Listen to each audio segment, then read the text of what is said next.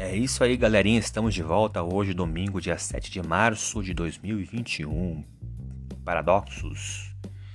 O relacionamento do cristão com os governantes é algo complexo. Por um lado, entendemos que Deus permite que as autoridades sejam estabelecidas e por isso devemos estar sujeitos a elas. Por outro lado, vemos casos de abuso de poder governamental ao longo da história, ainda hoje, em alguns países.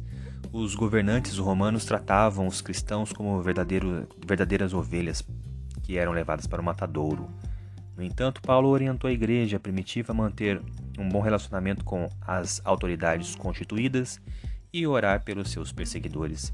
Eles deveriam procurar tratar bem os que os maltratavam, apesar de toda a perversidade deles.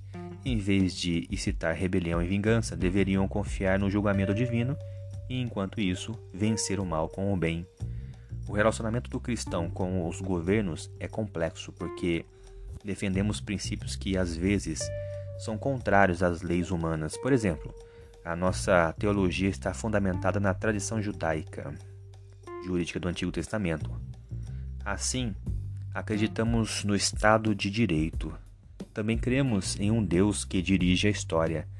Mas os profetas faziam duras críticas aos governantes corruptos. Então, como devemos defender os nossos princípios e nos relacionar com os governos civis?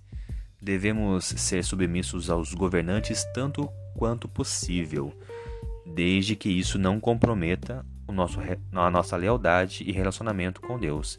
Significa que devemos pagar os nossos impostos e demonstrar respeito pelas instituições públicas.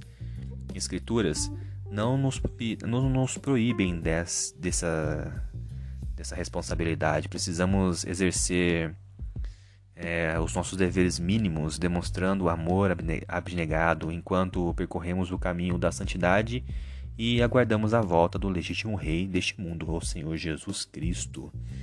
Então, espero que vocês tenham gostado. Essa foi a meditação de hoje. Até a próxima e valeu!